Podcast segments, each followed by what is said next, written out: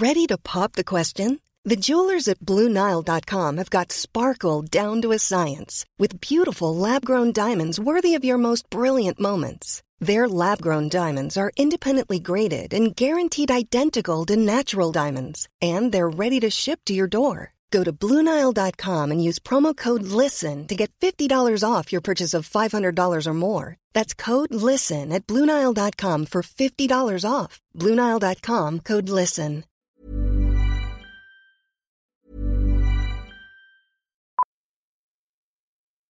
Millions of people have lost weight with personalized plans from Noom, like Evan, who can't stand salads and still lost 50 pounds. Salads, generally, for most people, are the easy button, right? For me, that wasn't an option. I never really was a salad guy. That's just not who I am. But Noom worked for me.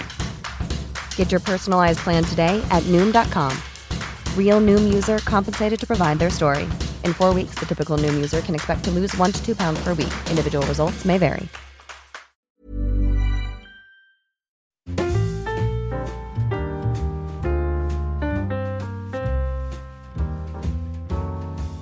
Hola, ¿qué tal amigos? Bienvenidos a un nuevo episodio de En Crisis, episodio número 20, episodio en el que os queremos dar las gracias por estar aquí a lo largo de, de, esto, de estas dos décadas, de- no, no serían décadas, de programa. cas- ¿Cómo se llama Pedro? ¿Qué tal, Pedro Ample?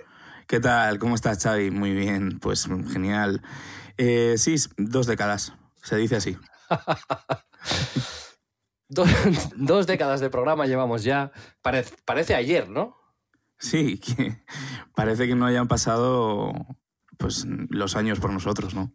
Porque seguimos lozanos. En Crisis, Pedro, como la gente sabe también, es un programa donde dos profesionales eh, del mundo de la creatividad, de la publicidad, del emprendimiento, como es Pedro Ample y un servidor Xavi Robles, hablamos de nuestras crisis laborales, de cómo hemos llegado hasta aquí, en qué consiste nuestro día a día y donde nos gusta eh, involucrar también a la comunidad que tenemos, que Pedro ya es una comunidad respetable a nivel de número y también a nivel de ruido, porque cuando en arroba en Crisis Club os preguntamos, tanto en Twitter como en Instagram, por, por preguntas, por temas, por críticas, por lo que sea, nos ayudáis. Y de hecho el programa de la semana pasada, por ejemplo, se construyó a base de vuestras ideas. Y os animamos a que lo hagáis, a que nos mandéis audios. En Twitter está pineado arriba del todo un mensaje donde tenéis el enlace donde nos podéis mandar audios.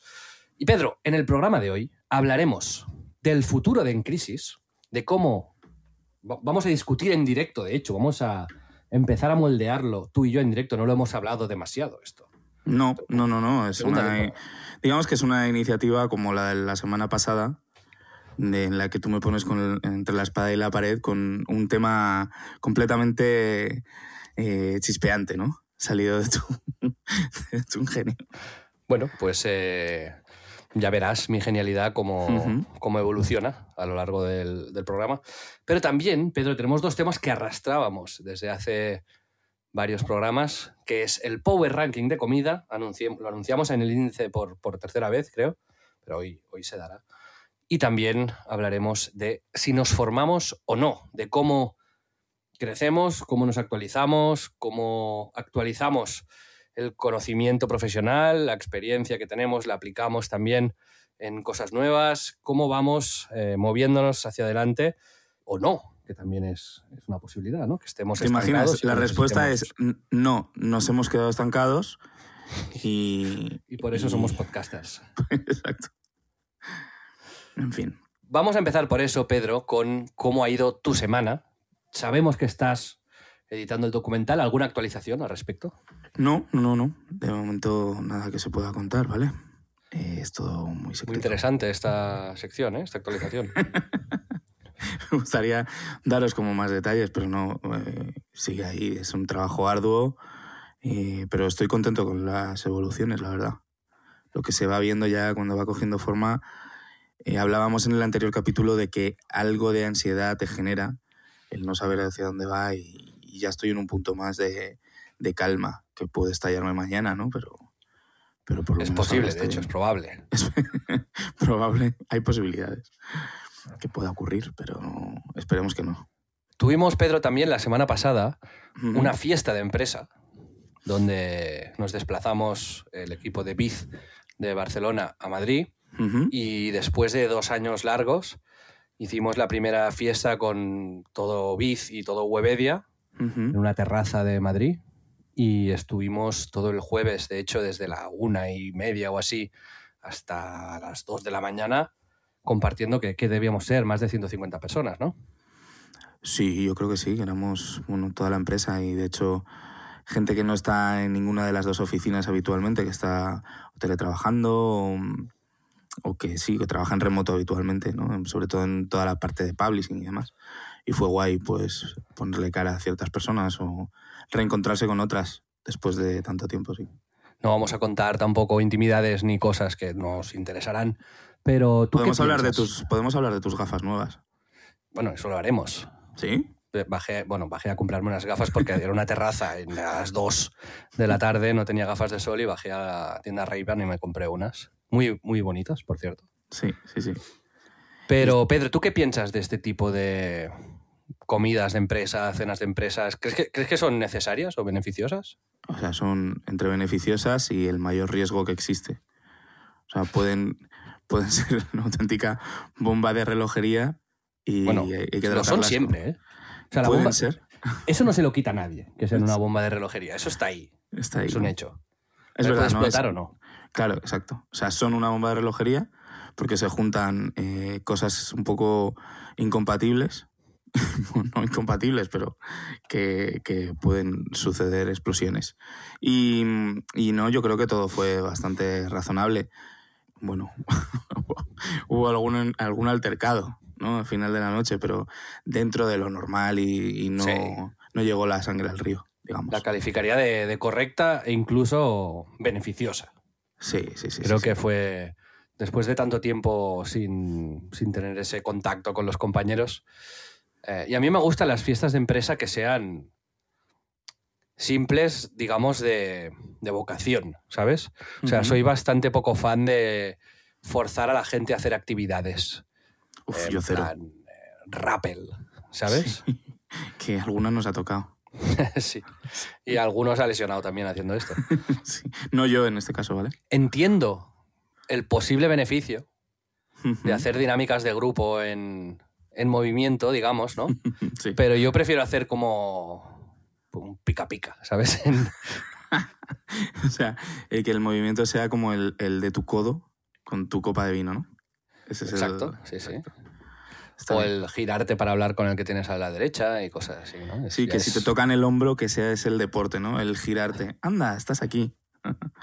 Pues sí. Bueno, pues eh, pequeña, pequeña de esto, pero sí que es verdad que fuimos por la noche a cenar a- al restaurante de Dani García, en, que tiene ahí el, en el Four Seasons de Madrid, en el centro, en la parte de arriba.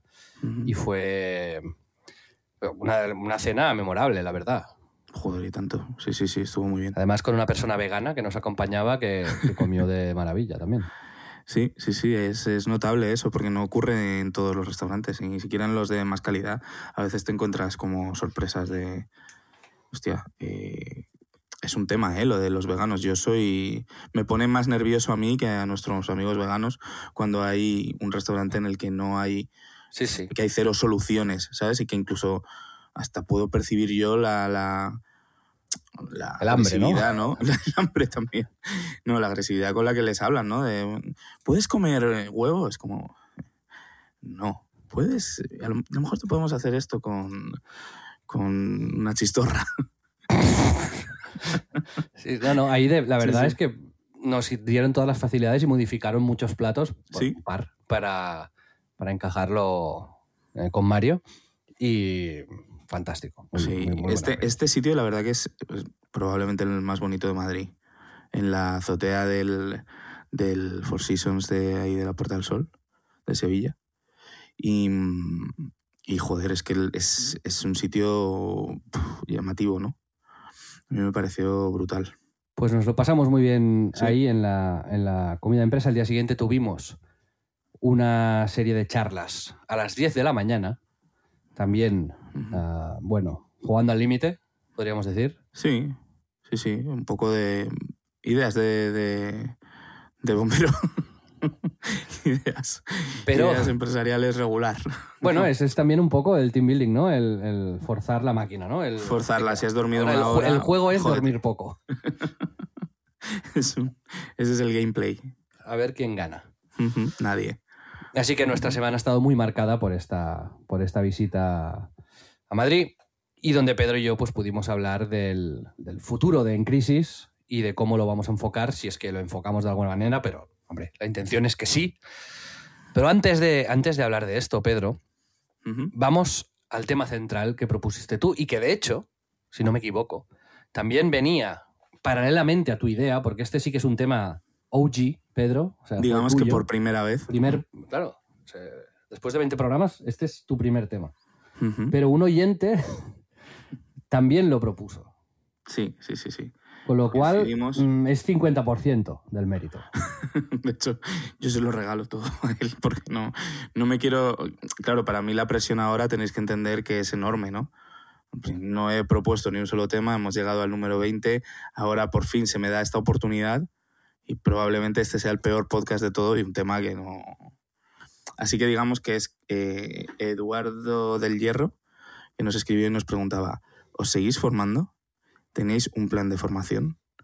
¿Os van surgiendo intereses y os formáis de una manera un poco random sobre las madrigueras en las que vais cayendo?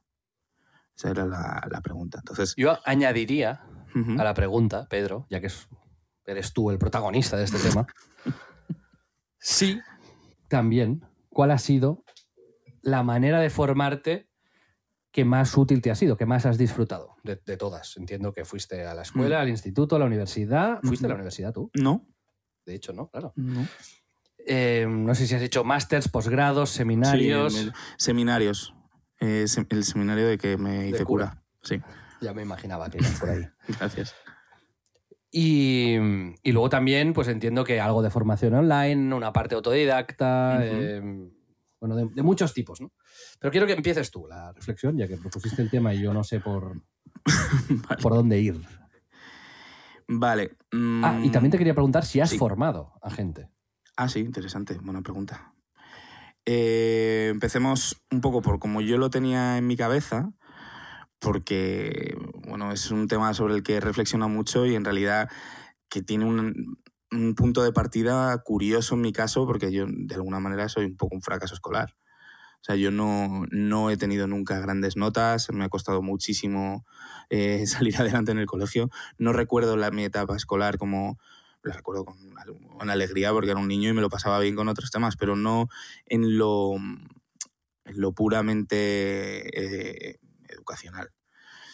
Entonces, no sé, me, parecía interesante también eso, ¿no? El- un poco también la pregunta que hacía nuestro oyente, que es eh, esto de seguir aprendiendo, que si es posible, pensaba en si se nos llena de alguna manera el, el disco duro y bueno, yo creo que aprender nace de alguna manera de responder a, a las inquietudes y la curiosidad auténticas, ¿no? O sea, es un poco equivalente también a otras cosas como en el trabajo que también hemos hablado, ¿no? Pero cuando empiezo algo sin una necesidad real, normalmente fracaso estrepitosamente. Pero si de verdad hay algo en mí, eh, pues esa energía, esas ganas, entonces ya pues soy como una, una esponja. Pero, pero que, o sea, es como radical, que no, no hay término medio. Y por eso considero, entre mi comillas, fracaso escolar eh, es tan mío como del sistema, que no consiguió convencerme de que lo que tenía que aprender era bueno o necesario para algo. Es algo complejo. O sea, quizás hubiese bastado con mejores motivadores, o sea, más, más mejor motivación que, que la de evadir castigos, ¿no? Que se me ponían por suspender. No sé, pero que durante una larga etapa de mi infancia y sobre todo adolescencia, el colegio y estudiar suponían como un castigo. Y mi mejor lección de aquello es que al, al acabarse sobrevives y no era tan importante. Y siempre puedes encontrarte en otro sitio y aprender cosas que te, que te emocionen y vayan contigo, pues como decías, de muchas maneras, ya sea por, por ti mismo y por tu propia iniciativa, por seminarios eh, o por, eh, yo qué sé, Pues una online. puya, ¿no? Ahí como oculta en esta sonrisa. no, no, no. Pero bueno, no sé, no sé qué tal fue tu, tu etapa escolar y cómo recuerdas cómo, piensa, piensa que mis, mis, dos padres son profesores de literatura, con lo cual yo sí que he crecido en un ambiente en el que la, enseñanza es. Eh, además, mi padre es pedagogo y tal. Es, es, está presente, digamos, es algo. Trabajan de ello, se habla de ello, se hablaba diariamente. Para mí no era un castigo, era el mi día a día y el día a día de mis padres, ¿no? Y era. Tenía sentido todo. No, no viví esto lo, viviste con facilidad, por, algún, por así decirlo. O sea, entiendo que sacabas buenas notas fácilmente, te concentrabas. Yo, fui muy buen estudiante, no, no, era un no era especialmente estudioso, aunque estudiaba. Digamos, por ejemplo, Pep de, de Night Games, que iba con, conmigo a clase. Pep era y es extraordinariamente brillante. Creo que se sacó el bachillerato con 9,8 de media.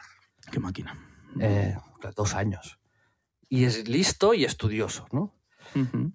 Yo no tenía el punto, creo, de inteligencia, de esta intelectual pura de entender, no sé, las derivadas así de buenas a primeras, pero las acaba entendiendo perfectamente al cabo de muy poco.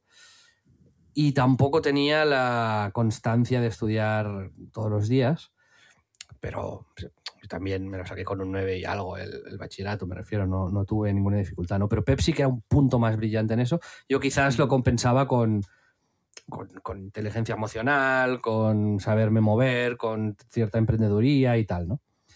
y, y, también reflexioné un poco sobre, sobre lo que tú decías, ¿no? De la utilidad de eso y tal, cual, pero casi me lo tomaba más como una, una herramienta para decidir que, hacia dónde quería ir. O sea, que tú tenías ya desde siempre como una determinación, o sea, habías, sabías cuál era la utilidad real de lo que hacías y eras práctico. Esto es para ver en, qué soy más bueno y qué es lo que más me divierte. Entonces uso este periodo para socializar, para pasarlo bien con mis amigos, para no tener problemas y para llegar ahí, ¿no? cambio, la universidad sí que fue una etapa, yo estudié como comunicación audiovisual, ¿no? Sí donde muy rápidamente me di cuenta de que no iba a dedicarme a lo que me llevaba esa carrera, que era el cine, la, televisión, la radio, etc. A pesar de que me gustaba, es decir, podía tocar esos palos, quería aprender sobre eso. Y decidí tomarme la universidad como un periodo de aprendizaje casi hedonista, ¿sabes? ver muchas pelis, adquirir cultura, conocer a gente, moverme en un ambiente estudiantil agradable. Sí, que también encontraste una carrera que te permitía el, vivirla así, porque si hubieses elegido, claro, medicina. Pero me, entonces yo, me, yo tuve claro, es, pues yo voy a montar mi web, voy a trabajar mientras estudio, hice a night durante la carrera, básicamente. Y, y, me voy a dedicar a los videojuegos. Entonces, siempre que pueda meter videojuegos en, en la carrera, en los trabajos y tal, pues para allá que voy. Y efectivamente eso, eso hice. y, pero no, no, claro, no, no como quien estudia, yo qué sé, eh, para ser abogado, pues claramente vas a acabar siendo abogado, ¿no? Porque si no, ¿en qué lo aplicas? Eh, comunicación audiovisual era, creo, más como un, eso, como un, vivero de ideas donde luego tú podías tirar por 100 caminos diferentes. Y me sirvió mucho. O sea, es, fue una etapa que no cambiaría por nada. ¿eh? A mí me, me gustó muchísimo. ¿Tú qué hiciste en vez de ir a la universidad? Yo, pues, eh, deambular por la vida, trabajar desde bastante joven. Eh, hice varios mastercillos, uno de ellos de ilustración, me apuntaba como a, distintas historias, pero no, no, ni siquiera empecé una carrera universitaria y esto de alguna manera también te, te pone, te genera cierto vértigo, sobre todo en, en nuestra generación. Creo que ahora hay como muchas más salidas, se ven más, más posibilidades y yo creo que la propia educación está construida de otra manera, ¿no? Ahí en, mi época parece que estoy hablando de la posguerra, pero realmente es así, era, era bastante cuadriculado, era muy de tienes que probar y si te queda una no vas a pasar de curso. Ahora las cosas son un poco más, eh, más justo, más pedagógicas, hacen que, que esto, que a perfiles como el mío, que estaban más interesados, pues eso, desde siempre yo he tenido una cabeza en, otra movida, ¿no? En, en mi mundo y dedicaba el tiempo a, dibujar y a hacer mis tebeos y tengo 80.000 tebeos hechos que, que, son los que ocupaban mi, pues un poco mi vida, eh, mi vida útil y, de, no sé, de, de, hacer cosas, ¿no? De sentir que yo también podía aportar movidas.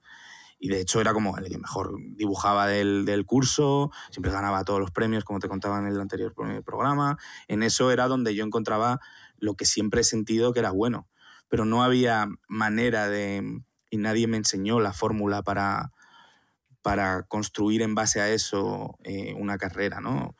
Si hubiese sido, ya te digo, por, y lo señalo abiertamente porque lo, he vivido muy intensamente y lo he analizado mucho después, si, hubiese sido, por el sistema educativo tal y como estaba planteado, lo normal es que yo me hubiese caído y hubiese acabado, eh, con todos mis respetos, trabajando en un supermercado. O sea, tenía todos, todas las papeletas para llegar a eso, ¿no? Mis profesores siempre veían en mí como capacidades y decían, le decían a mis padres, no, es que él podría, pero es que es muy vago, es... Eh", ¿Sabes? Siempre era como, eh, era mi puta culpa. Es curioso, ¿eh? Porque luego eres el antivago. O sea, como... sí, sí, No, pero era, yo creo que tampoco es que fuese vago entonces, simplemente no encontraba interés en la mayoría de las materias. ¿no? no, no, no era para qué coño necesito esto. Y, ya te digo, o sea, yo, a mí me, parece admirable que tú fueses tan práctico desde pequeño, ¿no? Porque es eso, yo creo que sin, para mí sin falta de motivación es imposible aprender de verdad. Me refiero a lo de eso, de, de, ser una esponja y de que las cosas que te llegan de verdad las puedas poner en práctica. Sí, pero claro, yo cuando tenía estas dudas, pues mis padres me decían, no, mira, Claro, tenías ese apoyo que se puede aplicar para esto, para otro, esto tal, esto cual, y me... Claro, Mis padres también trataban de hacer pedagogía y han tenido una paciencia absolutamente acojonante conmigo, porque no, no tuvo que ser fácil para ellos, tuvo que ser muy frustrante y... Imagínate. Claro, o sea, y, lo solucionaban, pues eso, por me guardaban los mandos de la consola para que no jugase y me...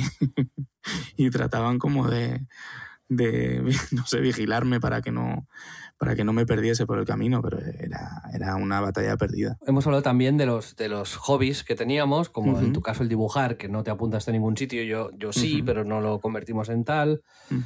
En otras movidas, yo por ejemplo, después de la universidad hice dos másters, uno desarrollo de videojuegos, pero con una intención de aprender los entresijos de la industria y, y ver la dificultad de hacer un juego para poder analizarlos luego mejor y uno de un máster en, gestión de empresas de comunicación, que no me sirvió especialmente para nada, pero sí conocí a gente que sigue en mi vida y que no hubiese conocido sin... Siempre es útil, claro, claro. Claro, al final creo que el enseñamiento y la formación muchas veces es un... O sea, el valor principal está en, en la gente que conoces, porque es gente como que suele estar en un mismo momento vital que tú, que tiene intereses muy parecidos, que tiene una trayectoria en industrias similares o en, intereses similares. Es que es eso, es, para mí la motivación no está solo en educarme para conseguir algo, ¿no? Es, también inspiración. Y, muchas veces eh, con quien te rodeas te enseña muchísimo más que lo que te cuenta un puto libro, ¿sabes? Dime con quién andas. Exacto, sí, sí. No sé, yo creo que siempre me he llenado a lo bestia de, cositas, ¿no? De canciones, de artistas, de tal intro, tal, no sé, videoclip, cómic, película, eh, quiénes son los que la hicieron, cómo hicieron tal o cual. Y luego, pues como que tiro de esa biblioteca y profundizo en tal o cual cosa para aprenderla. Pero mi manera de aprender es primero bastante caótica y holística y luego ya puede ser más técnica, más de probar a hacer esto o aquello. Eh, hasta que me sale. Y, me acuerdo de leer una entrevista de chaval a Akira Toriyama, el, creador de Dragon Ball, que creo que ha dado esa entrevista, vamos, yo la leí como tal, como algo único, y decía algo así, él, la leí hace 30 años, estoy acordando ahora, pero porque se me quedó marcado. Decía que, que cuando quería algo, sabía que no tenía la pasta para comprárselo, pero sí que podía dibujarlo. Y veía tal moto y se ponía una y otra vez el tío a dibujar hasta que le salía perfecta y era como su forma de tenerla. Y, yo siempre he sido, incluso entonces, cuando no tenía eh, éxito eh, escolar, he sido muy autoexigente cuando quería hacer algo. Me volvía loco hasta llegar a lo más cerca que podía con, pues, con mis medios, ¿no? Y me ha pasado siempre, me ha pasado ahora. Me sigue, me sigue ocurriendo de la misma manera de entonces, ¿no? O sea, me pasaba de chaval. Yo me acuerdo que al ver Matrix juntaba a mis primos para recrear el, el bullet time, ¿sabes? Con una cámara que hacía fotos digitales en disquetes. O sea, que, que era una cosa como loquísima. Y le pedía... loco, podríamos decir. sí, sí, sí. Y pidiéndole a mi primo que guardase una posición, el quieto, mientras yo daba vueltas alrededor y para luego pegar foto a foto una secuencia en QuickTime, porque no había ni movie, ¿sabes? O sea, era como... O sea, que la labor de recrear Matrix era algo imposible y ridículo, pero intentándolo aprendí muchas cosas. O sea, no sé, te quiero, primo, si lo oyes, por eh, ser siempre mi cómplice de mi demencia y mi actor principal. Y, en fin, que aprender con propósito es algo que a mí me ha dado todo y siempre apuntando como alto y frustrándome casi siempre por el camino. Pero, pero yo qué sé, ¿tú en qué, cosa, en qué cosas has sido autodidacta? ¿Y por qué? como ¿Con qué motivación? Yo tengo, yo creo, no, no, sé, y lo quería preguntar también a, a, la comunidad que nos escucha. No sé si esto solo me pasa a mí, porque es algo que no he hablado con, con nunca con nadie, ¿no? Pero mi, en general a mí, ponerme activamente a estudiar o aprender algo me cuesta un horror. O sea, hay gente que, que de manera automática y recurrente están siempre apuntados a cosas porque les gusta, ¿no? Ya sea a tocar un instrumento, a cocinar, a aprender sobre algún idioma o, no sé, ir a cursos de tal o cual o a profesionalizar un poco sus hobbies o que por internet, como activamente dedican un tiempo fijado, ¿no? Consciente a, la formación de lo que sea. Ah, voy a querer aprender sobre Lego, ¿no? Todo. Entonces, pues activamente, pues tú te, lo, lo, conviertes en un proceso consciente y lo, lo, ejecutas. Yo soy muy poco de eso, o sea, es... Pero luego, cuando lo hago, soy increíble. O sea, mi cerebro se activa de tal manera que creo que no lo hago como protección. ¿Sabes? Es decir, si yo me leo un libro ahora mismo sobre el pan, por decirte algo, te monto una cadena de croissanterías en 10 días, ¿sabes? Eso, doy fe, eso es cierto, 100%. Es así. Entonces, pero a, lo mejor no lo hago. Pero acuérdate cuando me leí los libros de George Mott y todo, sí, quería hacer la hamburguesería 100%. Estaba pensando y lo voy a acabar haciendo. Estaba pensando en eso. Entre, entre, la formación, la motivación y la acción, en mi caso, hay muy poca distancia. Es verdad. Y, y entonces yo creo que inconscientemente me protejo de eso porque pienso, si me meto en ratoneras constantemente, me voy a volver loco. Pero, pero luego la parte positiva es que me sorprendo a mí mismo cuando, cuando investigo sobre algo activamente, lo aprovecho muchísimo. O sea, aprendo mogollón. Yo me leo un libro sobre un tema y me cunde 10 veces más, yo creo, que, que a otra gente. Sí, sí. Pero, eh, pero en este caso, en, mi caso, la formación actualmente hoy es, es muy mm, casual. O sea, tiene que. Tengo que estar en el punto adecuado de mi vida, tiene que interesarme muchísimo un tema. Pues eso es lo que te digo de la motivación. Si tienes la motivación, si de pronto hay como algo que te pica el gusanillo y dices y decides voy a meterte, voy a meterme en esa movida, te metes y al cabo de un mes de pronto lo sabes todo. Como, como un, auténtico loco. Sí, pero y también la otra cosa que quería apuntar es que yo creo que descubrí hace tiempo que la mejor manera de formarse es haciendo. Sin duda, sí, sí. Y entonces, yo por ejemplo tengo un amigo muy amigo que lleva, que tiene mi edad, 36 años, y estamos eh, en un punto profesional parecido, pero él lleva los últimos 3, 4 años formándose, eso, está apuntado a varias plataformas online, en comunidades de Discord de tal, en cursos de, de marketing digital, incluso en el mercado financiero, inmobiliario, el tío pues, escucha podcasts, como para él formarse es vital, ¿no? Es importantísimo. Y una de esas cosas sí que la ha ejecutado, ¿no? Pero las otras diez no. Pero no sé, bueno, es así funciona él, ¿no? En cambio, en mi caso es, cuando algo me interesa mucho, ¡pam! Eh, decido, bueno, aunque pierda tiempo, aunque pierda dinero, aunque lo que sea, aunque esto fracase y no lleve a ningún sitio, por ejemplo, el podcasting. eh, y el podcast que estamos haciendo, ¿no? Es, ostras, me interesa el mundo del podcasting. Pues voy a hacer un podcast, porque qué mejor manera de aprender a hacer podcast que haciendo uno. Así conoceré las herramientas, veré cómo funcionan. Lo mismo hice con YouTube. ostras, este mundo me interesa, voy a hacer un canal de YouTube. Sí, learning by doing. Exacto. Sí, sí, tal cual. ¿Cuál es? ¿Cómo es? Eh? Al final no estudiaste empresariales y ¿cuántas empresas tienes? 175. Empecé a estudiar empresariales con Semper y lo dejamos el primer trimestre. o sea, pero no te, no te, has acabado la carrera, eso voy. y, tienes muchas empresas y es un emprendedor de éxito, entonces es como... Es la demostración de que eh, muchas veces como que yo creo que en la cabeza de, de, de alguien es no estoy preparado para comenzar porque no lo sé todo. Correcto. Y a mí y creo que a ti, y fíjate que tenemos una vida, digamos, eh, escolar muy, muy distinta, nos pasa igual. Nos, eh, necesitamos de estar haciendo las cosas para, para eh, absorber todo lo que hay alrededor y para, en tu caso, de una manera más, más incisiva, entenderlo todo muy rápido.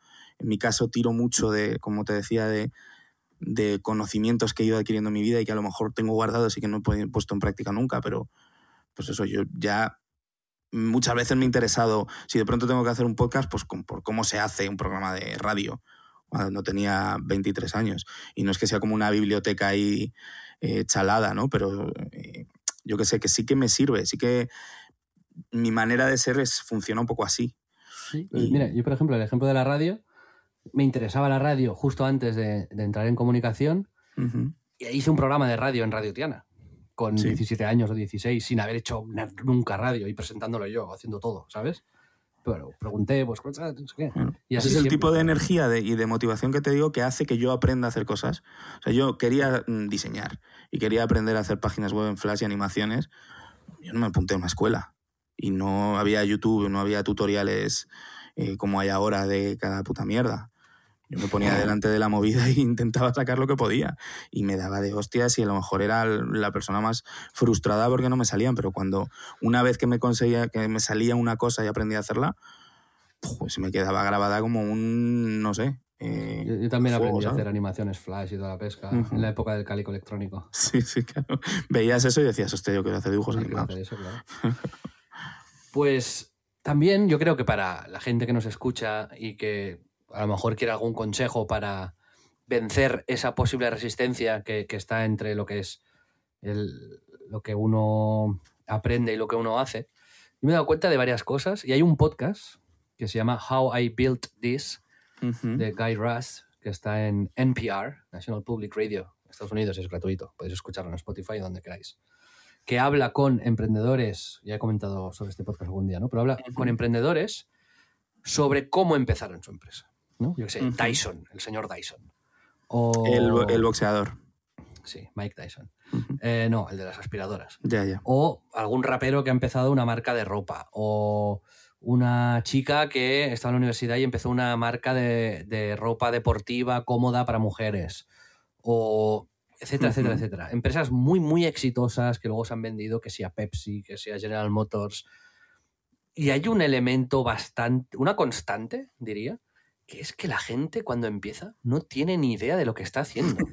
Es decir, Una, una pareja que vendieron una empresa de como de, chips, ¿no? De patatas tipo nachos y tal, a Pepsi por no sé cuántos cientos de millones que, hicieron un food truck y al final las sobras de lo que tenían lo convirtieron en patatas por chamba y la gente le gustó y luego esta empresa es esta empresa no es otra que Matutano sí em, no o, la, chica esta que hizo la marca de ropa deportiva para, para mujeres no que no tenía ni idea de cómo se hacía la ropa iba ahí a talleres de Nueva York eh, a buscar no sé qué, los prototipos eran un desastre, perdió no sé cuánto dinero, iba a ferias. O sea, la, la gente cuando empieza algo, sabe muchísimo menos de lo que pensamos, pero muchísimo menos. Y esto es una desventaja porque hay ya actores en un sector normalmente que cuando algo está copado, si te pones a hacer salsas de tomate, pues ya hay mucha gente que hace salsas de tomate, lo cual partes con una desventaja, ¿no? Y aquí hay un, mini debate al hilo, perdona que te interrumpa, y es hasta cuán, o sea, cuán importante puede ser hacer la salsa de tomate más académica del mundo. ¿Sabes? A lo mejor el que estudió cómo hacer la salsa de tomate a eso iba, de hecho, justo. es decir, esto es una desventaja obvia en algunos sitios porque es no sabes a quién comprarle los tomates, quién es el que te da el precio más económico, eh, cómo refrigerarlos, cómo triturarlos, eh, el alquiler, temas financieros. Hay muchas cosas que no sabes y vas a tener que aprender. Normalmente haciendo y por intuición y equivocándote, ¿no? O fichando gente que ya lo haya hecho. Pero luego tiene una ventaja, que es que vienes con ojos nuevos y sin vicios. Y entonces ahí, a veces, la inexperiencia se convierte en transgresión y modificas modelos y rompes reglas que a la gente le gusta. Ah, porque, porque sabemos que cuando llevas mucho tiempo haciendo algo, normalmente pues ya pues la rutina te lleva a entender que, es, que así se hace y que no hay otra manera de hacerlo, ¿no? Entonces, pues sí que me he dado cuenta de, de, esto, ¿no? Al final es, ¿cómo te vas a meter en este mercado si ya está copadísimo? Bueno, si tienes una buena idea y tienes ganas, pruébalo. Si sale mal, pues oye, sale mal. Si no, aprenderás. Y si sale bien, pues ostras, quizás te encuentras ahí con un producto bueno y novedoso y...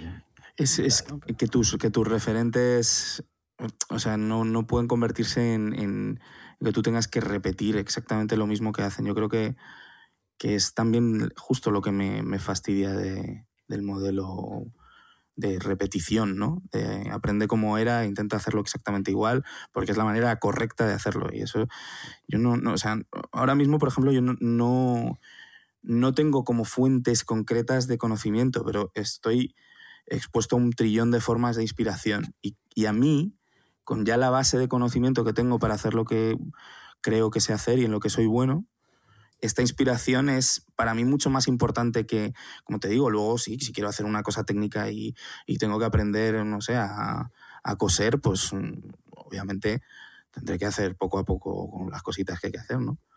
Pero para mí es mucho más importante eso, estar muy, muy, muy expuesto. Y creo que a ti también te pasa, que, tenemos muchas, muchas fuentes de, de, inspiración y eso es guay. Sí, y luego que el fracaso empresarial no me. O sea, nunca he arriesgado tanto como para que me afecte, ¿sabes? He intentado siempre arriesgar tiempo, esfuerzo y voluntad, digamos, ¿no? Pero si algo ha fallado, pues es que me lo he tomado como un aprendizaje.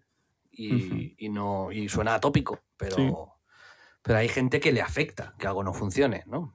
Obviamente, si pones todos tus ahorros, y te juegas ahí la, el pan para tu familia, pues es otro, eso es otro tema.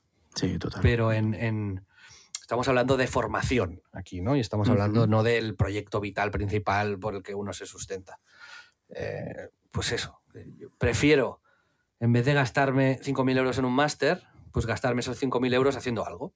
Sí. Y si pierdo esos 5.000 euros, pues mala suerte y oye, pero me lo tomo como, bueno, pues pues mejor que haber hecho un máster. 100%. Un millón de veces. no sé quién lo, decía, lo vi hace no mucho, que era como, ¿qué tengo que hacer para ser un fotógrafo? Tengo 5.000 euros para apuntarme a un curso. ¿Qué curso me recomiendas? Y decía, utiliza esos 5.000 euros para comprarte una cámara. Puta madre. Eh, tal objetivo, tal, y empieza, empieza a hacer fotos, ¿sabes? Y, y es tal cual. Xavi, ¿tú tienes alguna, estaba pensando, al, eh, últimamente una vez me dijiste que estabas empezando como a aprender coreano o a... Sí. ¿Hay como algún punto en el que quieras seguir, eh, pues eso, versándote? Mira, en el coreano es algo que, que quiero retomar, porque no se me daba mal, especialmente. Y luego la otra es la cocina por un tema puramente práctico, ¿no? Que es como tres veces al día y no me quiero dedicar profesionalmente a la cocina. Como inversor ya lo he hecho, pero es posible que crezca esa faceta mía. Pero sí que por, o sea, como con todo, ¿no? Si eres diseñador gráfico y solamente sabes usar el Photoshop, pues bueno, pues vale, vas a saber hacer muchas cosas, pero si además sabes usar el InDesign, el Canva, el no sé qué, pues tendrás más herramientas para hacer mejor tu trabajo, ¿no? Pues con la cocina me, pasa lo mismo. Disfruto cocinando y pienso, si, si de repente supiese hacer un soufflé o supiese hacer, yo qué sé, ¿sabes? Eh, eh, encurtido, si supiese hacer no sé qué y supiese ta, ta, ta, ta, pues creo que mi creatividad y mi ingenio me llevarían de manera natural a usar este lenguaje, pues de manera más óptima o más creativa. Yo, yo te animo porque me- a mí me llevaría también a comer mejor. Es posible, sí, sí, Sí. es así. Así que te animo. Ánimo. ¿Y tú, Pedro? Yo, o sea, por ejemplo, em, me he comprado un libro hace poco que me recomendaste, que es La reinvención de, de New York Times. Pero porque me interesa mucho conocer detalles como de un gigante de la comunicación que ha sabido reinventarse y adaptarse a los tiempos que corren y demás.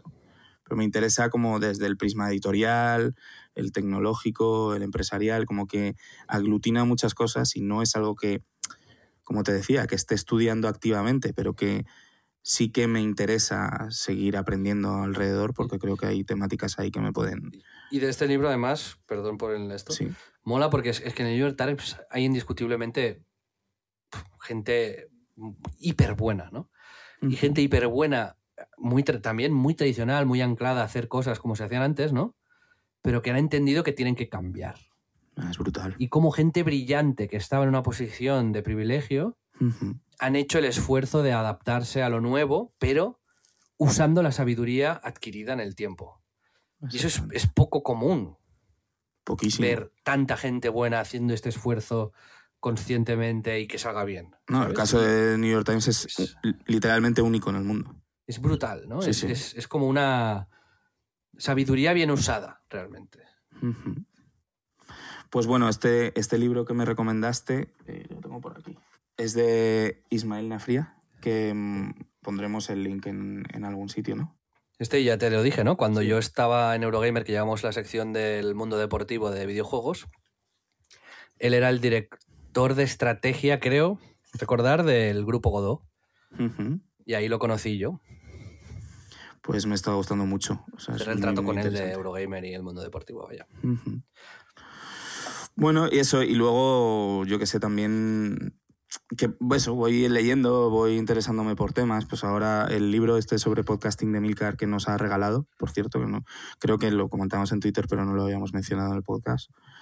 Desde aquí muchas gracias, Emilio. También es, es una lectura inspiradora, ¿sabes? No es un libro de texto aprenderse si ya sabes hacer podcast, pero siempre hay algo y, y también me parece interesante. Pero es lo que te digo, son temas que pasan por mi vida y que no tengo como ese punto tuyo de añadirle otra cosa encima de yo lo que sigo es como muy activo y, y formándome todo lo que puedo, informándome de, de las cosas que uso ¿no? y de las cosas que necesito para seguir desarrollando mi carrera. Tengo una pregunta para ti Ujú. interesante. A ver. Luego te explicaré yo cómo lo hago, ¿vale? Ujú. Pero en un trabajo puramente creativo y estratégico como es el tuyo, porque tú al final, o sea, a mí lo que me sorprende y lo que me gusta mucho de tu faceta laboral, y creo que es una, una cualidad que tiene poca gente y que habría que desarrollar más, creo que es, igual que la gente se forma para eh, adquirir más conocimiento en algunas áreas, creo que deberían buscar activamente eso, es, creo que tú tienes muy claro cómo tienen que ser las cosas en tu ámbito, de una manera muy intuitiva. ¿Sabes? Es decir, si yo te digo de repente, oye, con Dux, por poner un ejemplo, le tenemos que hacer una propuesta a Matutano, por seguir con el ejemplo anterior, ¿vale? Sí. Te diría que Matutano ha cerrado. Vale. Te daría esa no- malísima noticia. como- Ya, ya, ya. Tú, ¡No! ¡No! la idea que habíamos tenido. Em, por poner el ejemplo, ¿no? Y yo te digo, pues ostras, y porque nos han dicho que en- con el mundo del fútbol ellos eh, tal.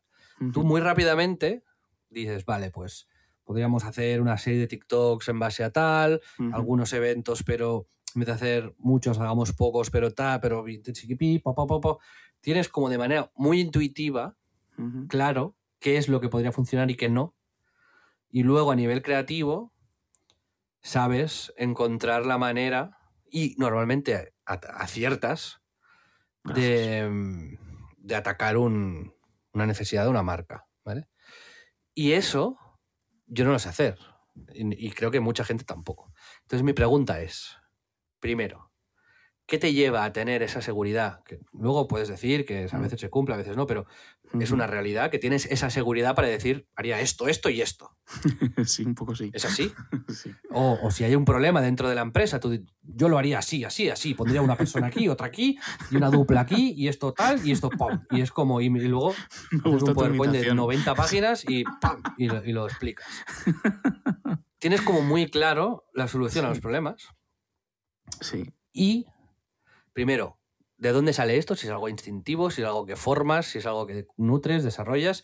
Y también, como segunda parte, es a veces te planteas si estás equivocado o si deberías ser menos firme en esas convicciones. y la segunda pregunta es sobre la creatividad, porque para desarrollar estas firmezas que propones hay que darle una vuelta creativa y, y desarrollarlo. También, ¿no? De dónde, o sea, cómo te formas creativamente? ¿Cómo haces, de dónde te salen las ideas? ¿Cómo las adquieres? Y no me vengas con el tópico de viendo series y leyendo cómics. Ya, no.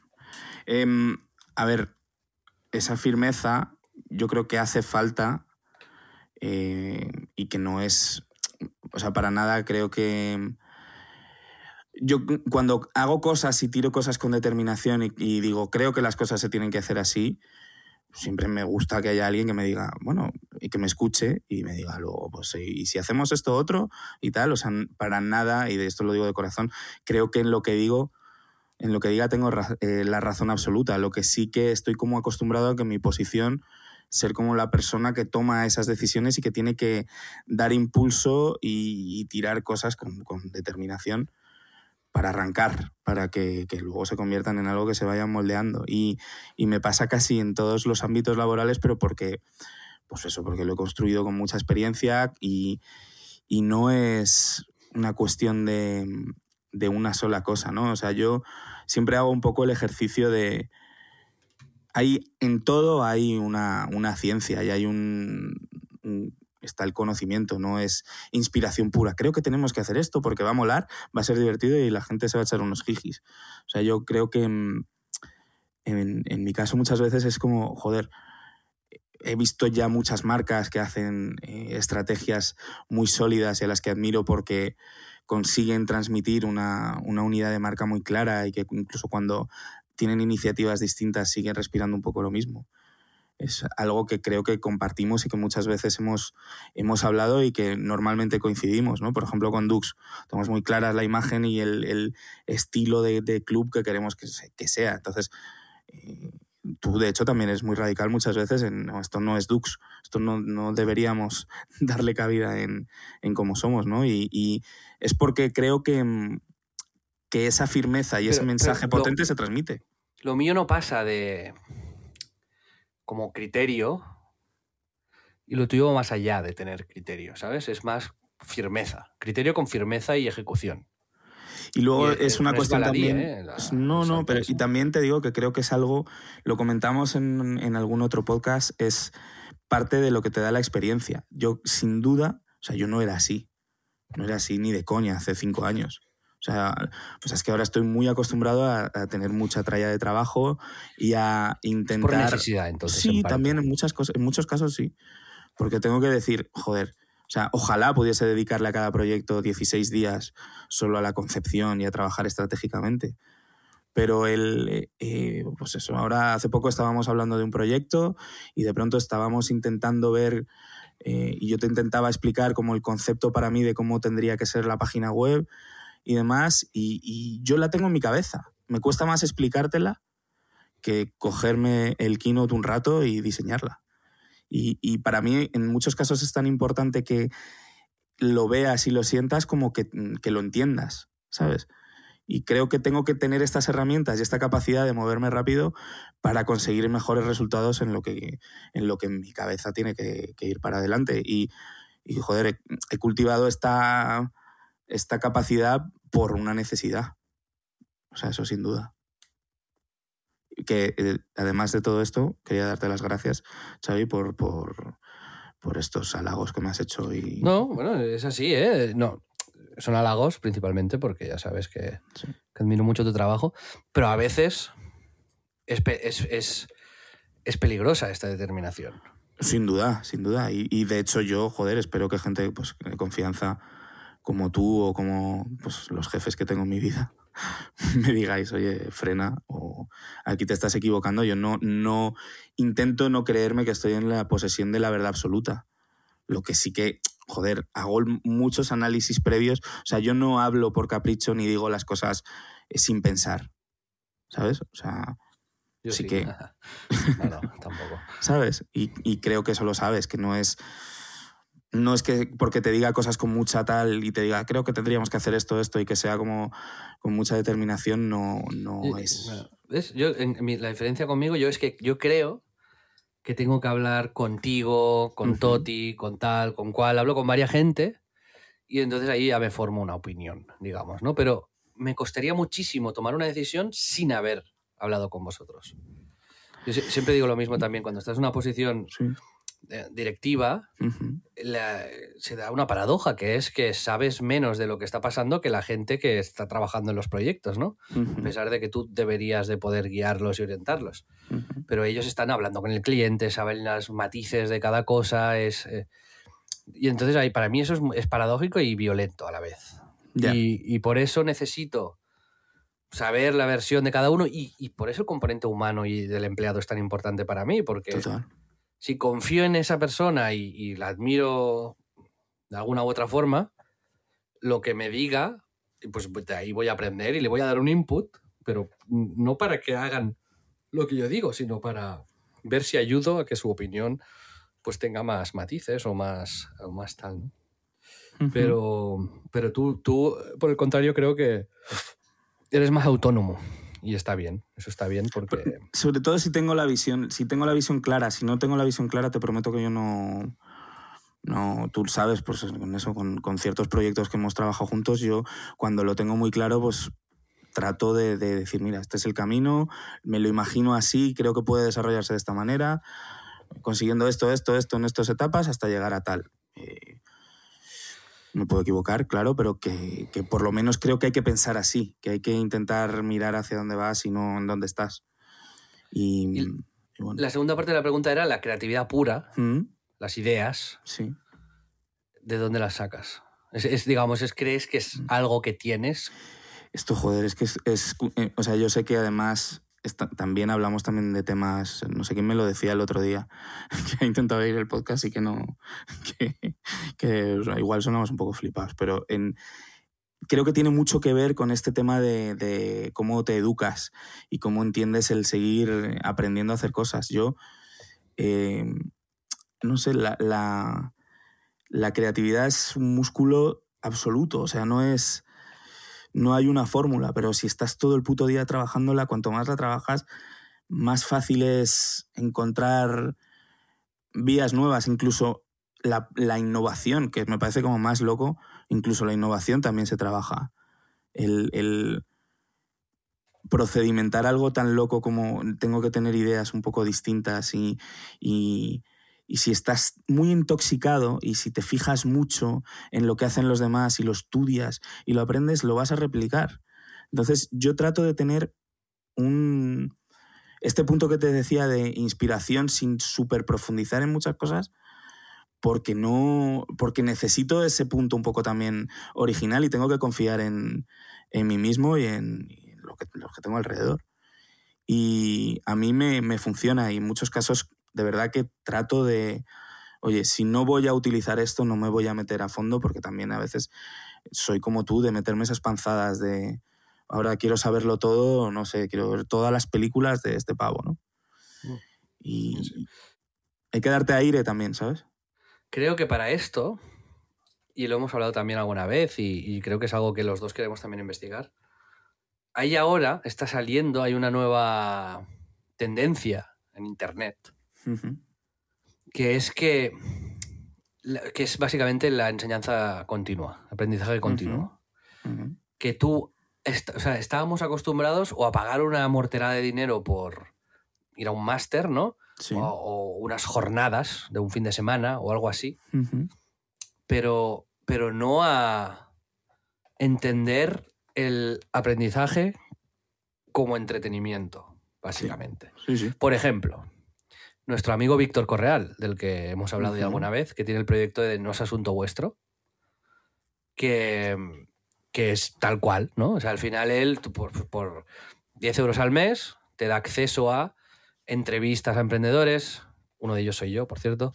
Otro es Alex Martínez o eh, Emilio, el que nos mandó el libro de podcasting, etcétera más entrevistas que hace otra gente, eh, podcast que saca con sus temas, más una newsletter que manda a la gente qué tal, y es como, ostras, alrededor del marketing digital, creación de contenido, emprendimiento, te gastas 10 euros, que 10 pues, euros es lo que te cuesta a lo mejor HBO, ¿sabes? Y HBO obviamente te da un producto que cuesta más de hacer a nivel de mm. dinero, pero que quizás para mucha gente eh, es igual de gratificante que estar suscrito a No es Asunto Vuestro, ¿no? O Alex, que tiene eh, La Llama School o fantástica.com, que son una escuela de comedia o una escuela de, de literatura de género, fantástico, ciencia ficción y terror, ¿no? Que tú pagas 10 euros, 14 euros, lo que sea, y tienes cursos de gente top en ese sector y cada semana te sale uno o dos, una hora y media de contenido, una hora y veinte. Dices, ostras, pues por dos euros y pico a la semana en esto específico estoy teniendo algo muy exclusivo, muy bien hecho, muy para mí. Y creo que ahora, y claro, te metes en Patreon, pues lo mismo, ¿no? Si tienes interés en Lego, seguro que hay alguien en Patreon que es el friki número uno en, de esto y te da acceso a un contenido muy tal, ¿no? Pero el rollo este de la formación continua, a mí, es lo que más me está gustando últimamente. Sí, sí, estoy full, full de acuerdo, lo sabes que... Masterclass fue como la, es el paradigma de esto.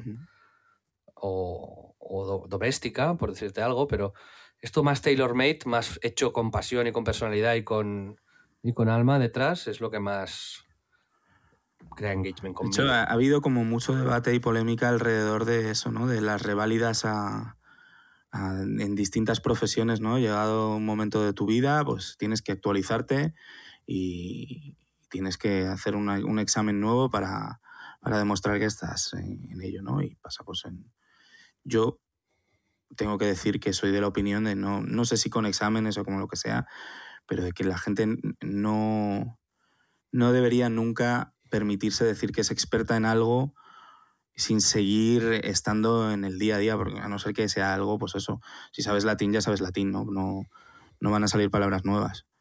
Pero, ¿sabes? Como que, te, te suscribes ¿no? a un newsletter de Julio César. o sea, no sé. Pero bueno, es Never a Master, Always a Student, que puso en Twitter Kanye West, que lo sé porque lo puso en una presentación en el equipo de Noob la semana pasada. Lo vi. Que, me parece... Me parece como, es, es que es así, es que no hay otra puta solución, es que tienes que estar actualizándote, tienes que estar al día y, y sin tu trabajo de verdad y en lo que tal, hay metodologías nuevas a aplicar para llevarlo a cabo mejor o siempre hay maneras de optimizarlo y hay, mm. que, hay que estar ahí. Para mí, la respuesta a la pregunta de este podcast, que era cómo nos formamos ahora y qué consejo nos daríais, esto me lo acabo de inventar ahora, pero me va bien para mi respuesta, es esto, es buscad sobre lo que queráis aprender o lo que os interese específicamente, ¿no? Quien mejor lo haga. O quien más os guste o quien más conecte con vosotros. Si ese alguien o ese grupo de gente tiene una comunidad de pago o un plus o un Patreon o un no sé qué, daros el lujo, si no es una locura y os lo podéis permitir, pero daros el lujo de apoyar a esa gente para que sigan haciendo eso y para implicaros en eso también vosotros, ¿no? Es el, seguramente haya una comunidad con gente muy afín, seguramente el propio creador genere dinámicas y tal y contenido exclusivo, ir tirando de ese hilo porque también os recomendarán a otra gente, tal cual. Para mí esa es ahora la manera más dinámica y más actualizada de aprender, ¿no? Más que apuntarte en un máster que es, a lo mejor lleva 10 años haciéndose con los mismos profesores, con la misma temática. Eh, alguien que está que tiene que vender una suscripción mensual y que está absolutamente conectado con el tema, no se puede permitir grabar un curso, dejarlo ahí y decir, hey, lo voy a usar esto durante 10 años y luego nos vemos. Tal cual. ¿Sabes? Así que esto a mí, a mí me parece ahora el modelo a seguir. A mí, desde luego a mí no me preguntéis por máster. O sea, muchísima peña, de verdad, me han preguntado y, nunca tengo respuesta, pero porque yo no, no he encontrado el máster al que me apuntaría. Y, no porque no quiera aprender, y como os he dicho, que no... Es una cuestión de, en la práctica se aprende más eh, y, y si no un modelo así, un modelo más coger de cositas de aquí, de allí, o que, pues, que tenés la suerte de encontrar como en tu rama el, el espacio, la plataforma que ya te lo, te lo ayude, o sea, te lo, te lo aúne y te lo dé. Yo creo que esa es la, la mejor vía. Sí, sí. No sé, para mí, por ejemplo, esto, ¿no? Lo de Víctor y tal, yo creo que te aporta mucho o, o fantástica. Si te gusta el- Sí. este rollo, me parece una iniciativa maravillosa que... Yo entiendo que sí que si no encuentras como tu espacio, a veces es puede llegar a ser muy frustrante el no tener fuentes ordenadas de, de información, ¿no? no Sí, totalmente, sí, sí. Joder, a veces es chungo, pero... Pero la, yo creo que casi, casi de cualquier tema hoy en día puedes encontrar una comunidad premium, buena, con gente y tal. ¿no? Pero en si todo no caso, escribe- yo no soy con los no. masters. Con los, sí, lo, y lo haremos. Pero con los masters, yo sí que digo que para mí, en mi experiencia, aprendes, porque obviamente hay gente que tiene cosas que decir, que, que sabe mucho del tema, y también en los temas técnicos es, pues, es muy diferente que los temas creativos. Ah, pero, eh, miradlo bien, yo por ejemplo, es que yo cuando hice mi, mi carrera. Ah, es que había cámaras digitales y, y- y no, la universidad no tenía dinero para comprarlas. Y lo- yo grabé un corto en 35 milímetros, eh, las fotos las revelaba yo. Ahora pagarías, ahora pagarías ¿No? más por todo eso. Ya, pero me refiero que aprendí sí. algo ya obsoleto, que a veces esto sucede en la universidad, que aprendes algo que es obsoleto por, por una cuestión logística. Eh, pero la gente que conoces ahí y el, el bonding que haces y el tiempo que pasas y el hábito que creas, es, eso es, sí que es muy valioso. Sí, por ejemplo, Toti, eh, mi socio, eh, estudió másters de negocio y tal, y, y ahí conoció a gente que luego ha sido muy relevante en, en- en su, en su carrera, ¿no? Total. Así que siempre, en mi experiencia, siempre sacas algo bueno de ahí. O sea, no lo- no- no- yo nu- nunca me atrevería a decir que es una pérdida de tiempo o, tirar el dinero. En, mi escala, en mi escala un, un- siempre estará por encima un máster que efectivamente tiene un programa y hay una profundidad, y en casos hay exámenes y, y tal, y que, que desde luego un seminario. O sea, alguien que va a decirte en una charla TED cómo a cambiar el mundo, eso sí que es algo que es, eh, soy, eh, es como un veneno para mí. Para eso tenemos este podcast. Exacto, pero bueno, hay 20, ¿no? sí, ahora ya, no es, ahora ya es un máster. Ya casi, tenemos, sí. podemos decir que algo hay ahí, ¿no? Pedro, damos por zanjado el tema de la formación, a no ser que quieras añadir algo más, porque nos queda un último tema. Sí, pero no nos va a dar tiempo. Nos da tiempo. Ya, vamos a dejarlo al cuarto, ya nos guardamos Déjame otra vez. introducirlo. Vale. Que es el futuro de En Crisis. Ah, bueno, ese Formación tema continua. sí. Ese tema sí. Yo lo que me refería Ah, al Power Ranking, que ese no va a dar tiempo tampoco hoy. Joder, yo lo quería hacer, el Power Ranking. Bueno, lo vamos a introducir antes de acabar el programa. Y nos saltaremos las recomendaciones esta semana. Vale. El Power Ranking de comida para el final, amigos. No os vayáis. El futuro de En Crisis. Educación continua. Vamos a ir hablando de esto, porque me gusta también el, lo meta en el, Sí. en el propio podcast. Pero nuestra idea es, en la segunda temporada, bueno, mi idea, luego tú, Pedro, juguemos con esto, ¿no? Tú llévame la contraria. Vale. Pero mi idea sí que es mantener el protagonismo tuyo y mío eh, durante una parte, por lo menos la mitad del programa, pero en la otra mitad, entrevistar siempre a alguien.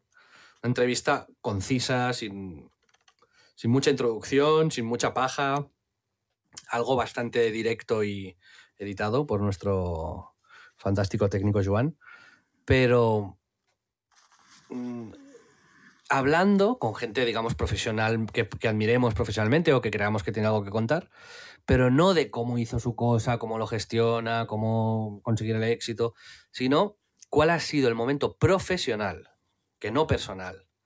El momento, porque no somos psicólogos ni lo pretendemos, el momento profesional en el que haya tenido una crisis, una dificultad, una necesidad de dejarlo, una disyuntiva, una duda, lo que sea, y si esto, pues cómo lo solucionó o cómo no lo solucionó, si acabó bien, si acabó mal, pero siempre hay un aprendizaje de las crisis, siempre. y siempre se sale o no se, o sea, se sale para bien o para mal o lo que sea, o a veces el tiempo te, te- te- te lleva a conclusiones diferentes de la que sientes en ese preciso momento, pero que nos expliquen esto, ¿no? Es decir, si tú eres pues, un doctor y de repente pues tienes con un paciente la ligas, ¿no? Y esto te lleva a replantearte toda tu carrera. Pues cómo, cómo superas eso, ¿no? ¿Qué es lo que te ayuda? ¿Qué es lo que tal? A mí eso me interesa mucho porque de ahí, de ahí aprendo realmente, ¿no? Creo que ahí Sí. es- son, son lecciones eh, importantes. Y eso, a mí me gustaría eso, ¿no? El, el hacer el programa ya con, con ayuda de, de algún productor, de algún guionista que nos ayude a, a gestionar todo esto, a- sobre todo a contactar con gente, a quedar con ellos, a facilitarles la vida a estas personas, ayudarles técnicamente, etcétera. Eh, pues el programa que sea una mezcla entre tú y yo hablando en el profesional de, de lo nuestro y tal y cual, y esto. ¿Qué te parece, Pedro? No me, no me convence, tío. Pues a mierda. No, es porque nos han dicho dos oyentes que nos peleemos más. O sea, no, no lo han dicho así. Dijeron que su parte preferida del podcast anterior fue la discusión sobre los temas por ver la trastienda, dicen, y eso, ¿no? Pero yo lo resumo, y lo digo por ti, Santi, y por ti, Juan, en que os gusta que haya gresca, os gusta, os gusta la polémica. No, sí, yo estoy de acuerdo, estoy de acuerdo en este, en este formato, me parece guay. Al principio cuando lo hablamos y veíamos esto que me parece que tiene que ser como central de una nueva futura etapa, porque yo creo que además, pues también nos estamos ya empezando, yo creo que hasta a repetir. Hay- Tenemos muchas cosas que decir, pero no sé si va a dar para hacer otros 80 podcasts de, de, una hora y cinco minutos. Em, y creo que esto es guay, que haya como un equilibrio en el que sigamos pudiendo hablar de nuestras mierdas y, y haciendo huevos estrellados, pero, pero que sobre todo encontremos también otra gente que nos pueda enriquecer a todos y ayudarnos. a ¿Qué os parece a los oyentes? Y si estáis de acuerdo o si preferís como que cerremos el podcast o que le cambiemos el nombre, que se llame ahora En Crisis de Identidad y que sea como un podcast sobre gente que, tiene crisis de identidad y que de pronto se cree un animal. ¿no? Eso, eso no sería como la versión muy profesional de la movida, pero a mí también me interesaría, ¿no? ¿Cómo superas tener una crisis de identidad en la que te crees ser un zorro? ¿Te imaginas que alguien en una entrevista nos, nos, nos plantea una crisis? eh, En plan, conseguimos una entrevista con Pedro Sánchez y le decimos, oye, cuando tu partido tal parece que te dio de la espalda, ¿cómo superas eso? Dice, no, no, yo, sobre todo el tema este de la crisis de cuando me creía un zorro. Lo de perro Sánchez viene de, de cuando me creía un zorro, ¿no? Que la gente no. Me lo claro. puse yo, muy enfadado. La gente no lo sabe, pero eso me lo puse yo. No, no, que es- me, me haría- A ver cómo lo gestionamos, ¿no? Que alguien nos salga con una crisis demencial por ahí.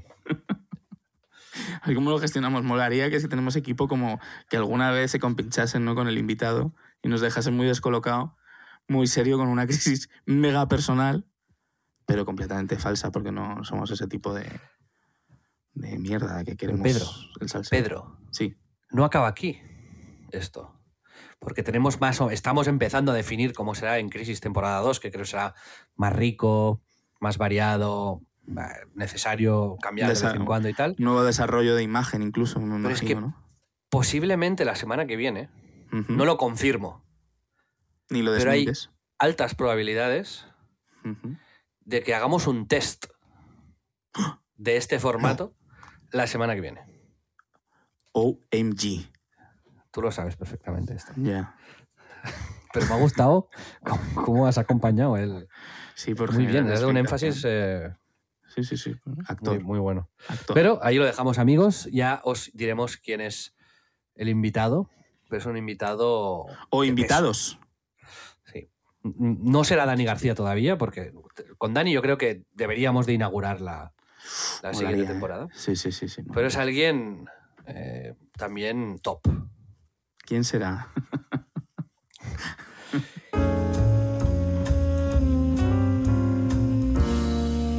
Y Pedro, Sí. vamos a explicar lo que es el Power Ranking de comidas. Vale, explícalo. No, explícalo tú porque teníamos visiones diferentes también. Vale, para esto. mí el Power Ranking de comida es eh, el que me gustaría hacer es a nivel país. O sea, ¿qué cocina? Sí, en plan la ¿De qué mexicana. país, no? ¿De qué país y por qué? Y ese Power Ranking, ¿cómo lo colocas? Un power ranking es que es un ranking que se va actualizando. O sea, que es. Que a lo mejor ahora está la mexicana en el número uno, Exacto. pero dentro de cuatro semanas puede bajar a la tercera posición por algo. Exactamente, sí, sí. No es un ranking estático, como canónico, ¿sabes? Es, es- es- es fluido, es líquido. Mi problema con este Power Ranking, como tal y como te lo he planteado, es que, eh, y pese a que ya lo hemos intentado hacer tres veces, no me he hecho una chuleta diciendo, para mí el primero es este y esto. O sea, me lo imagino ya lo veo más como un debate. Un, podcast so- solamente sobre esto. Es que podría serlo perfectamente. Sí, sí, es así. Pero debería, tendríamos que tener algún cocinero en la sala. Hmm, guiñito a, a lo anterior, ¿no? Hacer el Power Ranking con Dani. Bueno, estaría bien. A lo mejor lo metes en algún aprieto, ¿no? Pero Nah, Yo sé cuál sería, sin duda, el número uno de su ranking. la La cocina, no, la cocina mexicana. No. Sí, la española, claro. Que coincide yo creo con la mía, ¿eh? Podemos ¿No hablar de quieres? Vam- Vamos a hacer un top 3 improvisado Vale. y, lo, y lo. Lo desarrollamos en el siguiente. Lo desarrollamos en el siguiente. Vale, me parece bien. Para mí, top 1 Personal. España. Españita. Yo no. Yo, Italia. Uh. Es que también es muy variada, pero mucho más icónica y quizás es la más refinada en cuanto a que, joder, de base, comer parta- pasta y pizza, esas fórmulas, ¿no? Pero también otras como el calzone o el risotto, que son Sí, eh, o- las aceitunas con parmesano y el vinito tinto. Pero, la- pero la eso no es tan más- fórmula, pero La veo más minimalista que la española, ¿sabes? Más. sí, más fina, más refinada. La española es como un poco demasiado barroca. Also, croqueta, café. Also café. Sí, sí. La italiana la veo como más streamlined, ¿no? Como más, eh, como... Hemos llegado al fondo de la cuestión. Esto es lo que... Es Italia, sí, sí, sería un, un content- Es que lo que pasa es que yo voy por España al final. A mí me ha pasado, tío, que cuando eh, estuve más tiempo fuera y tal, en, en Nueva York de pronto, fíjate que es una gilipollez, eh, necesitaba un gazpacho. Después de tres meses era como, hostia, Pero esto es... eso es una gilipollez hacerte un gazpacho, ya lo sé, pero que te tire así algo, no, no pensé eso de también porque no, no hay como gazpacherías en cada esquina. Igual si no hubiese ni una pizzería en Nueva York estaría pensando todo el puto día en pizza, En ¿no? Italia te tomas una pomodoro, una sopa de pomodoro. Es una puta mierda eso. bueno, en Nueva York, de la- las ganas que tenía, me compré, que es una anécdota bastante buena, me compré un gazpacho en una tienda como de deli y era como un vómito. O sea, era todos los vegetales que te puedes imaginar, como un pisto, como con un- una base de, de líquido abajo. O sea, lo tiré, le- le- lo intenté meter una cuchara, no se podía, lo tiré inmediatamente, estaba asqueroso. Entonces, la mía es la italiana, la tuya es la española. En la segunda posición, ¿cuál estaría la tuya? La italiana. En la mía... No sé si decir la española, ¿eh? Es que, tío. Piénsalo, los aceites, tío. Los vinos que te flipan. Eh, el- Es que lo que me gusta de la jamón. española es, es, es lo, lo simple. Claro, tío. Me gusta el jamón, me gusta el queso, me gusta el atún. La base, la base, el. el- el- Pero no, pero, pero no, ahí no metería... La gamba de Mm, Huelva. Sí, exacto, ¿no? La tortilla de patatas, ¿no? Cosas sencillas. Las ahí no salsas, metería ya tío. una paella, un cocido, un... ¿Sabes? Esto ya, Ya. es bling bling. Sí. Las croquetas a ti no te, no te megan No, me encantan, me encantan, Sí. pero... Pero yo qué sé, también me gusta la pizza de queso de Argentina, ¿sabes? O un taco. Lo meto en la misma categoría. Sí, sí, No- sí, sí. no la variedad de base de la comida española es jodidamente impresionante. Venga, O va. yo creo que no hay Entonces, ninguna- tenemos un primer y segundo puesto invertido, pero... Sí. Es que piénsalo, piénsalo, Xavi, porque dices, la tercera es la coreana, la tuya, seguro. sí. Entonces, eh, pero piensa de base la, la, mm, longitud de posibilidades de la cocina coreana versus la española o la italiana. O la francesa. No, no, yo, yo, claro, yo creo que en la española y en la italiana y la francesa no.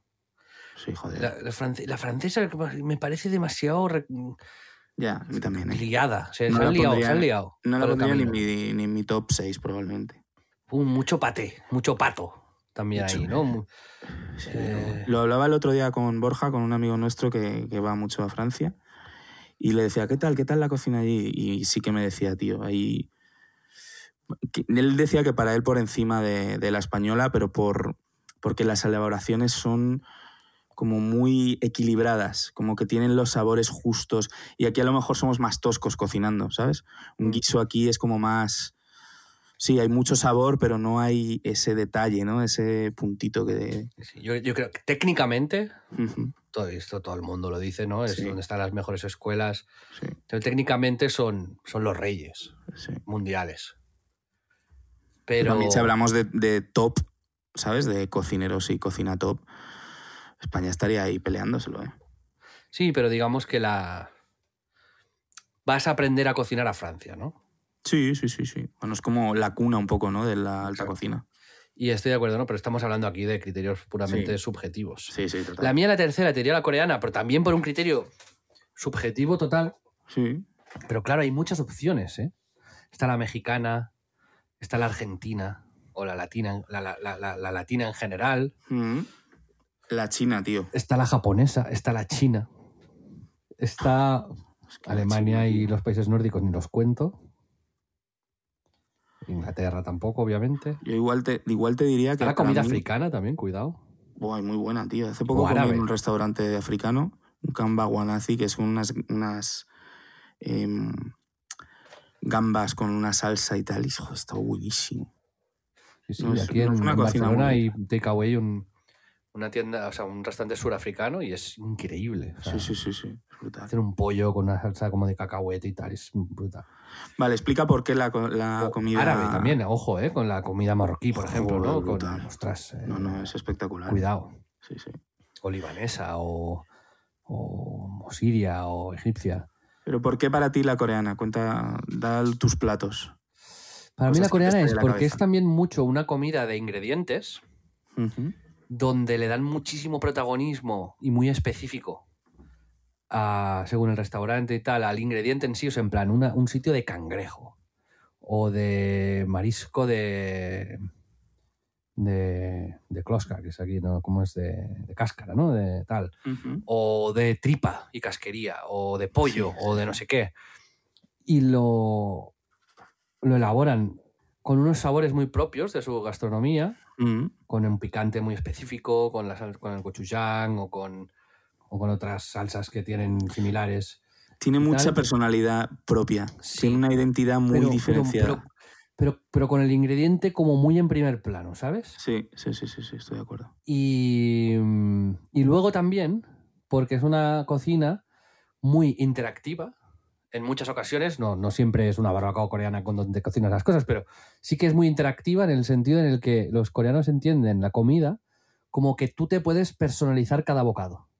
¿Sabes? Muy variado, es verdad. ¿Te acuerdas cuando te, te traen allí? como a lo mejor un plato principal, pero con ocho platitos al lado, de con uno con un encurtido, con arroz, con una salsa de no sé qué pollas, con tal, con el cual. Entonces tú te montas el bocadito, que coges un cacho del plato principal y le pones, ah, pues en este bocadito le pongo el encurtido y la salsita. Si coges en el la otro lo lechuga. pongo una le hoja de lechuga y me lo zampo. En el otro, como que puedes como hipertargetear cada bocado, sí, ¿sabes? sí. Esto me parece increíble. Y, Y lo una- tienen metodizado de- centenariamente esto. Es que es, es muy acojonante porque es el concepto del menú de degustación, pero todos los días. Siempre. O sea, ellos comen así. Y eso es, es muy, muy acojonante, en realidad. A mí, una de las cosas que más rabia me da de comer es decidir. Claro, imagínate que aquí te traen una tortilla de patatas y te traen al lado como siete ocho platitos, uno con un poco de mayonesa, otro con Claro. pepinillo cortadito, otro con un poco de queso, parmesano, otro con no sé qué, y tú dices, vale, este corto un cacho de tortilla de patatas y este me lo tomo con parmesano y vinagre. Estás- sabes que estás definiendo literalmente las tapas, ¿no, Xavi? No, pero no son, ta- no son tapas lo que te traen, son como, como sí, sí, sí, sí, que te plugins para, el plato principal. Te entiendo, pero que dentro de que no existe eso en la cocina española o en otro tipo de cocina, sí que por lo menos nosotros tenemos esa opción. Sí, nosotros tenemos la opción de pedir cinco platos Exacto. y compartirlos y tomar un poco de cada e ir. Pero lo otro es, es diferente. En Corea, por ejemplo, Sí, los sí, sí. entrantes estos que te traen se llama banchan. En, en los de estos, ¿no? Y es pues eso, te traen el kimchi, el nabo encurtido, el no sé qué, el tal y cual. Y tú con la ternera, pues cada bocado sabe diferente o igual, si quieres, ¿no? Y eh, me parece un concepto con bastante salsa, sí, todo acojonante, sí, ¿sabes? Sí, no, no, es brutal. Es, es muy divertido. Es una, una experiencia en sí mismo comer en un coreano. Sí, pero como ellos no lo plantean como un juego, sino que es así desde hace cientos Sí. de años, Sí, sí, está como muy... No es, no es pesado, es, Eso es, es. es natural. Es sale. natural, es natural, sale. Sí, sí, sí. Y eso Es hace decir- que sea especial y hace que a mí también me, me guste muchísimo. ¿eh? Exacto. Yo no ¿Y tu ter- sabría, no ¿Tu sabría, tercera, decir- Pedro? no sabría decirte. Asiática, japonesa, coreana, eh, china. La No, china me encanta, tío. Mexicana, ¿no? ¿No entra ahí? En mi, en mi tres estaría antes la asiática, pero no, no sé si la japonesa. Es que la china, tío, a mí la china también me ha dado un punto de, de sorpresa mm, que no, que no tenía, porque como aprendemos a comer comida china y son eh, tres cosas, y luego de pronto, pues el pato pekín, el xiaolongbao, los eh, panecillos estos al vapor, los dumplings. Joder, los dumplings, tío. En, en Flashing, en Queens, en Nueva York, lo hablé también con Borja el otro día, me llevó mi amigo Rafa, que es oyente, saludo Rafa, el mejor, a un sitio, tío, de... Es eso, son... los dumplings son rellenos de sopa de cerdo. Claro, Y-. Exacto, y los, los, los tienes que sorber antes de morder. Y Claro. de verdad Los que... la- pinchas, le echas el Sí, vinagrito tío. este Buah. Y te Bueno, los vale. zumbas. Y te, te lo sirven con una cucharita para que no se te vuelque el... Pues tío, comí unos allí, en, que por cierto, un eh, em, huevo estrellado es el. En Harold Square está. em, eh, no, es. ¿Cómo se llamaba? Es en Main Street, en, en el Manhattan chino le llaman. En Chinatown es, es el Chinatown más grande por metro cuadrado del mundo y está en Nueva York. O sea, vas ahí y es 70% ata- asiáticos, o sea, eh, chinos, tal. Es como estar de pronto en China pero ni, ni nada que ver con ir a Chinatown en Nueva York. O sea, si alguna vez vais a Nueva York y decís quiero salirme de lo habitual y tal, es una muy buena recomendación. Ir ahí a, a Main Street, creo que es en, bueno, es en Flashing, Flashing Queens. Y me llevó a este sitio, tío, de verdad que me estalló la cabeza. Una cosa de sabor tan, tan profunda, tan, tan bien elaborada, eh, tan distinta que me, no sé, la, la comida china me, me llama muchísimo. Y luego la japonesa, tío, es que se disfruta muchísimo. No sabría decirte, tío. Y la coreana, me has enseñado realmente tú, porque fue contigo que me descubrió Seúl y tu pasión por, por los coreanos. Co- Como, como curiosidad, Ujú. en Seattle, cuando fui ahí a las oficinas de Microsoft hace no tanto, hay un sitio que se llama Din Tai Fung, que es uno de los, no sé si el sitio o uno de los sitios más económicos del mundo con estrella Michelin. Y es de Uh, dumplings. Hostia, tío. Y es un plato de dumplings, pues es así como un sitio, de- no, no te diría fast food, pero se acerca. Y valen estaba 10 petado. euros, 12 euros cada plato y te vienen 6 o 7 dumplings, es decir, está muy bien de precio. Y es increíble. O sea, hay de estos shalombaos, hay de tal, de todo tipo. Algunos que te vienen con foie, otros que tal. Y se llama Din Tai Fung. Es Ah, una pasada sí, sí. eso, tío. Y luego, para mí, es, estaría bastante arriba la mexicana, obviamente, antes, pero la americana, Y- tío. Y es taiwanés, por cierto, el sitio. ¿eh? El ¿Ah, sí? Sí, Se te hacías lombaos taiwaneses. sí, sí. Coño. Mucho por De hecho, aprender, amigo. De hecho, el, el, el Din Tai Fung que recibió la estrella Michelin e- era de Hong Kong, el primero, y luego pues abrieron como franquicias o otros restaurantes en otros sitios del mundo, pero valiéndose de la fama de que habían tenido la, la estrella anterior. Y eso que te iba a decir, en mi homenaje final, para no enrollarnos más, la americana tendría que estar por lo menos en mi top 6. Sí. O sea, al final. Pero que la americana es como un, es, un- es una mezcolanza. Sí, bueno, pero también inventaron los Twinkies, tío, y luego los hicieron deep fried, ¿sabes? O sea, Que vaya puta mierda. la, la demencia. En realidad, si lo piensas, en Estados Unidos lo que han cogido es todo y lo han hecho más gordo. más grande, ¿sabes? ¿no? La comida mexicana, la Tex-Mex. Exacto. La pizza, pues la pizza americana. La el- japonesa, California Roll. Sí, ¿sabes? sí, sí. Eh, bueno, y en cuanto a comunidades también asiáticas fuera, creo que en Los Ángeles está la comunidad coreana más grande fuera de Corea. Joder, pues mira, eso no lo sabía. Y que, ah, bueno, sí, en Koreatown que... Pero es- no hay otro sitio en el mundo donde, aparte de Corea, donde haya una aglomeración de coreanos tan grande. Y hay buenas barbacoas coreanas allí, ¿eh? ¿Quieres saber cuánta, estrellado, cuánta gente vive en Koreatown? No, En Los Ángeles. no, no lo quiero saber, pero me lo vas a decir. Estoy buscándolo en directo, detective Google. 115.000 en el año 2000. 124.000 en el 2008. Total. Ponle... Qué locura, ¿eh? Sí, sí. No, Ponle es que eso. eh, Estás en Corea, vamos, estás rodeado. 150.000 personas en, en un barrio de una ciudad. No está mal. Más, a lo mejor 200.000 ya, hoy en día. Has hecho un, un easter egg también hacia el futuro, de algo. ¿Te ¿Por has dado cuenta? Has hecho un huevo estrellado de algo que nadie sabe ahora mismo, pero que si lo oye dentro de unos meses lo sabrá. No sé de qué me estás hablando. Ya te lo explico después. Has hecho como un, pequeño... Ah, sí, guiño. sí, claro, ah, ya ahora te he pillado. sí, sí, vale. sí. He hecho un easter egg, eh, un easter egg, efectivamente. Easter egg. Sister Act, una buena película. Amigos, esta semana no hay recomendaciones, pero la semana que viene habrá doble ración. Muchas gracias por escucharnos. Otra vez un programa largo. Intentaremos volver a la hora, hora y cuarto, que creo que es la medida adecuada, pero la duración adecuada. Corta el rollo ya, tío, ¿sabes? Pero bueno, oye tú, Es que te enrollas, ¿sabes? al final. Pedro, ¿algo que añadir? ¿Algo que comentar para finiquitar? Audios, Este mandadnos audios. Está pineado en Twitter, eh, arroba en Crisis Club. Podéis mandarnos un audio ahí y responderemos encantados y además así nos daréis contenido gratis. Amigos, muchas gracias como siempre y nos vemos la semana que viene. Adiós. Adiós.